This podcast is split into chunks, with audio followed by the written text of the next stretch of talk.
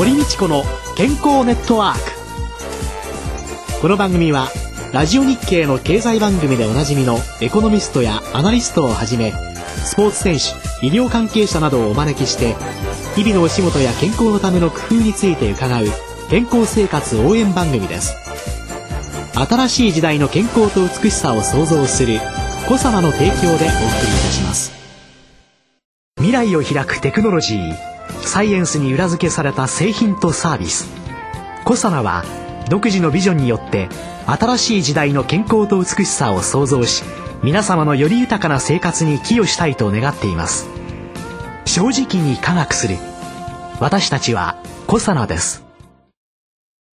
お聞きいただいております。健康ネットワークの公開録音。健康寄せ。笑えば健康笑う角には福が来るを。来たる12月9日木曜日午後2時から東京赤坂のラジオ日経で行います。ゲストは落語家の柳家半次さんです。柳家半次さんには番組録音終了後落語を一席ご披露いただきます。お楽しみプレゼント抽選会もあります。参加は無料。どなたでも参加いただけます。観覧ご希望の方は番組ホームページから応募フォームに必要事項をご記入の上お申し込みください。応募多数の場合は抽選となります。当選された方には招待状をお送りします。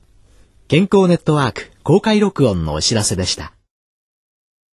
こんにちは、堀道子です。中田です。今週のゲストは歌うたい大塚正治さんです。こんにちは。こんにちは。もう最終回になってしまう。早いですね。大塚さんのいろいろな曲、月っていうのにこだわってらっしゃるんですかね。よく。よく言われるんですけど、それはこだわりではなくね、後を振り返ったら、なんて月が多いんだろうっていう自分でも気づきがあったですね。意識的にじゃなく、はい無意識にはい出てきちゃってた。あのね、多分あのこういうことだと思うんですけどよく「あなた海と山とどちらお好きですか?」とかいうことがあるじゃないですか、海人間山人間とか、どっちも好きなんだけどどっちかっていうとみたいな「太陽と月はどちらですか?」みたいなこともあるじゃないですか、みんななんかそ知らんうちにそういうことっていうのが自分の中でこうあるような位置みたいなものが、きっと僕はだから太陽も好きですけど月がやっぱりと相性が良かったんだなっていうふうに今は思ってます。だから歌で表現するときに太陽を表現する人もいますね。共同産地って西岡共同産地僕の先輩の人たちは太陽が大好きだったんですよ。周りの人もそう思ってらしたんですかね。なんかよく言われます。ねあの、ええだってお一人立ちしてそのふ一人で歌っていくかどうかって言った時に、はい西岡郷土さんの奥様でいらっしゃるクロスさんが初めてプレゼントしてくださったアフリカの月アフリカの月っていうねそれも月ですそもね。うんですね。彼女も感じてくれたんでしょうね。でもなんて言ってもあの月の祭りというのは、月の祭りね。いい私大好きです。あ、そうですか。あれもね、ずっと僕、あの、コンサートなんですけど、ええあの、やってまして、もう二十何年になるんですけど、ええ今、九州でやってきて、もう帰ってきて、徳島でもやってるんですけどね、ええそういう月の見えるところで、のっぱらでもどこでもいいんですけど、焚き火でもして、みんなそこに集まって、歌を聴いてもらおうかねっていう会なんです。それが月の祭りっていうのをやってるんですけどね。あそうなんですか、はい。なんて言うんですかね。都会の中で生きていても、ちょっとこう空ね夜見上げてみて自然の中に生きてるっていうのがなんとなく感じる、はい。生かされている。生きてるんじゃなくはいはい。て生かされているっていうのを、あの曲の中からなんか本当に素敵な曲だなと思っていろんな人にね聴いていただきたいなって皆さんぜひ聴いてください。というふうに思ったりしてるんですけどご子息のお名前も月さん。好きなのはいもうね女の子だともう思い込んで僕はもうずっと調べなかったもんですからね、え立ち会ったらちゃんと「おお立派なものが」みたいな。それでまあその時にももう名前はねもう他浮かばなくて、男でも月でもいいじゃないかと思いましたね、ええ。なのでもう月になってくるんですね。あ名前とおかしいですね。えでも3歳ぐらいで葉山でいつもあの海行ったらあれ見て「あれが僕」とかって言ってましたからねよかったかなと思ってるんですけどね。本人きき嫌ってないから。月ってねやっぱり物悲しさもすごくあるじゃないですか。はいはいはい。でそういうその影の部分というか、悲しさの部分というのの中で、本当に多くのかけがえのない方たちが潮が引くようにお亡くなりになっていく、そういうのをまた超えてはい。歌い継いでいかなければならない辛さとか、大切な人を亡くされていった時っていうのはどうなんでしょうね。本当10年ぐらい前っていうのはバタバタバタとそういうことが続いたもんですから、うん、大事な人ばっかりだったし、えー、でもううちの両親もその当時亡くなったもんですから、えー、なんかああいうもん急に重なってくると本当になんかこう不安定になるんですね、えー、自分の中での。うん亡くなった人たちの寂しさと同時に自分が生きていく自信っていうのもなくすんでしょうね。でこの年になると反対にそれこそ還暦っていい年あのいい回りなんだなと思うのは、なんかこういうことも当たり前だということを本当身をもって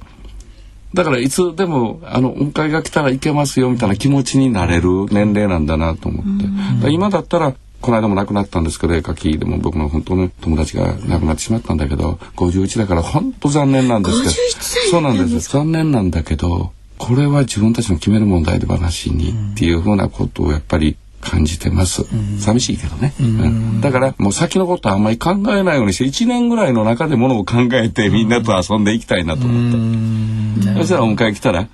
あというふうな気持ちであの生きた方がずっと毎日楽しいなということをね 還暦になってからね還暦になってからすごい楽旦那さんどうですか？すごくねなんか急にね行くまでは行きたくなかったんですよ50代後半ね抵抗してました鳴らしてもらったらねものすごい楽に鳴らしてもらって。ったみたいな気がします今。いや俺は赤いちゃんちゃんこは着ないぞって言ったので、私もそうでしたカーディガンを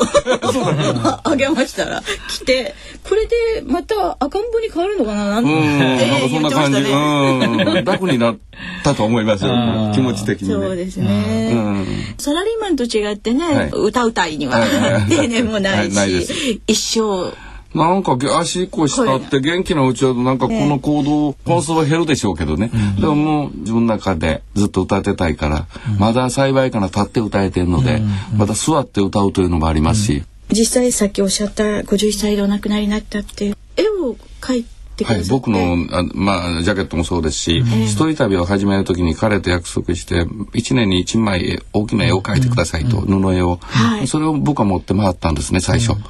で最初に書いてくれたのがニューヨークの本当にもう地下のバスへのジャズのクラブの黒人のトリオを書いてくれたんです。それと一緒に回ってくださいって彼は書いてくれまして、僕はそのえっとずっと回って僕の後ろにはいつもバック面音はないけど、う3人がピアノとベースとサクソフォンが追ってくれるってその前で歌うっていうとこから始めましてね10年の約束だったんですけど1415年やっぱり絵をずっと描き続けてくれまして。そういう意味で人の死っていうのは肉体的な死はあるのかもしれないですけれども、はい、音楽や、はい、あるいは絵というのはずっと生きとるんですね。ねずっと生きてらっしゃる。ですね。えー、そしてその方たちを知ってる人が亡くなってもまだ残っているっていうのは素敵だし羨ましいし、ねね、僕はありがたいです。だからその京三さんの残された歌をまだ僕歌えますし、うん、クロちゃんと二人で書いてくれた曲、うん、で彼が書いてくれた絵とともに旅もできますし、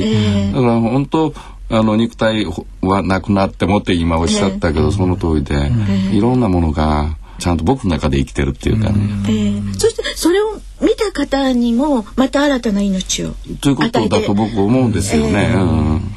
でもねあの名曲である「ぷかぷか」なんですけどね、うん、そんなこと言っちゃいけないんですけどね やっぱりあの体に悪いからやめろって言って思って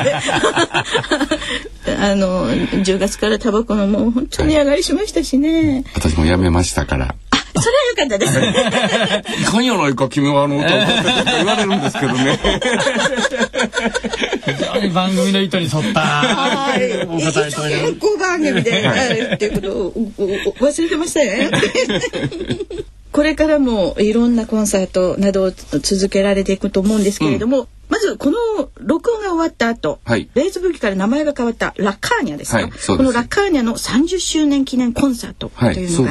あるそうですけれども、それもさっき言ってた絵描き沢田俊樹っていうんですけど、その人の今展覧会2か所六本木の K2 っていうあの黒田清太郎さんという絵描きさんがいらっしゃる。彼のとこで世話になってたもんですからそこの今ギャラリーでもやってて昨日はそこのパーティーで黒田さんたちと一緒だったんですけど今日あのやるところも、はい、あの沢田ともゆかりのあるところでそこに今ミュージシャンシリーズでミュージシャンのことで描いた絵をずっと展示してあるんです。そこで今回30周年そこのやらせていただきます。いろんな方たちと長くこう付き合っていくコツって何ですか、コツはないです。もうお互い好きか嫌いかの問題でしょ。相手がやってることが好きかとかやってなくても僕は何もしてない人でもその人が好きだとその人は作品だと思ってますからね。人が作品だと思う思うんですよ僕。それぞれ。好きか、嫌いか、そこに打算が入る私は。何って。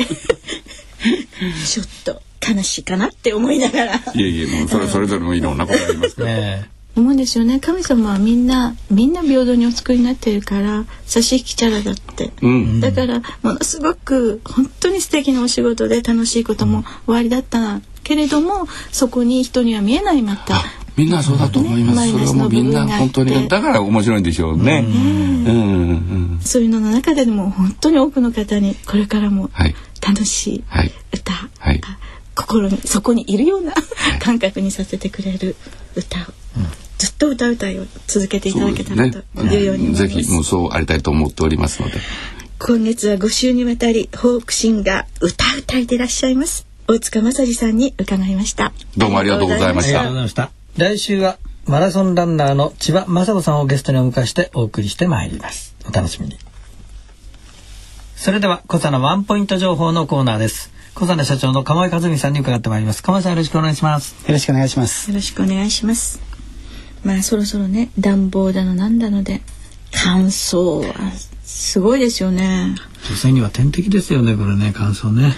男性も天敵ですけどね。いやいや本当にあの肌の乾燥ってね美的な顔の問題っていうのもあるんですけれどもね、はい、体だってあれですよ。乾燥してるとあの老人性創用症とかね。痒くなる。痒くなるもうだから腕とかこの辺かゆいかゆいかゆいかゆいっていうのがあって、えー。はい、結構ねかゆみ止めがねよく売れるんですよ冬って薬局で。そうなんですか。うん、それでそんなかゆみ止め使っちゃダメなんですよ。かえって乾燥ひどくしちゃうから。あの虫刺されの時のかゆみ止めみたいなのね、あのスーッとするのをカーって塗ったりね、する方いらっしゃるんですけどね。水分蒸散するんですよね。そう、何しろね保湿っていうのがとても大切なんですけども、そういうのの中でね、私本当にマヌカハニーをですね、石鹸顔を洗う時ね、かとか体洗う時に、石鹸をネットでこうやって泡立てて。体洗ってたんですけれどもナイロンたわしとかそういうので洗うっていうことは表面のね保護してる層を取っちゃうことになりますので、だからそういうもの絶対洗っちゃいけないですよ。泡で洗うんですよ、体って。でその洗って体洗うんですけれども、うん、その時にですね蜂蜜混ぜて泡立てたら生クリームみたい。何か何を？混ぜた。抗菌作用もあるし、ね、でねこれね、はい、顔もそうなんですけどね地の人に絶対おすすめだと思う。いやお尻ねかゆいじゃないですか G で毛があれしたり炎症を取ったりってしてると。それで地の薬塗るんですよ、うん、そこにステロイド入ってますのでね心筋が生えたり均衡対象が起こってかゆみが起こるんです。それでかゆみが起こるから余計かゆいからということでナイロンたわしかなんかで洗っちゃうと余計皮膚が飛行してそこが熱くなって、うん、それで肛門のところのシワの中に便が入り込んで不潔になるんです。だからお尻は絶対に泡洗浄なんです。泡で洗うんですでその時に抗菌作用のあるもう本当にクリーミーな泡で洗うと。ちょっと予想外の利用ですかね。いやいや えっと実際にはあのマヌカハニーってあのニュージーランドではもう医薬品としての外用薬、傷口に発布したりとか、うん、そういうものでたくさん使われていますので、えー、もちろん化粧品にもたくさん使われていますし、そういう使い方は十分にありだと思いますね。で今あの蜂蜜の入った石鹸であったり化粧水だったりもかなりあのブームになってたくさん商品も出ていますけれども、まあ、保湿力とかその泡質の改善とかですねぜひちょっとその食べるだけではなくてねそういうふうに使っていただくのも、まあ、一つのいいケアの方法だと思いますね。はい、で乾燥の場合は外側の保湿それからあとはやっぱ中側からそのアプローチするという方法と両方やっていかないとなかなかあの難しいですので、まあ、小泉9点とビタミン C であったり、まあ、ロイヤルゼリーであったり、まあ、弊社もそういう製品持ってますけれどもそんなものも、えー、と上手に使いながら一歩で外からもアプローチをしていくという中で、まあ、カニなんかもお使いいただけると非常に気持ちいいケアができるかなというふうに思います。福さのワンポイント情報のコーナーでした。堀道子の健康ネットワークお相手は堀道子と宇野和夫でした。それでは皆さんごきげんよう。さようなら。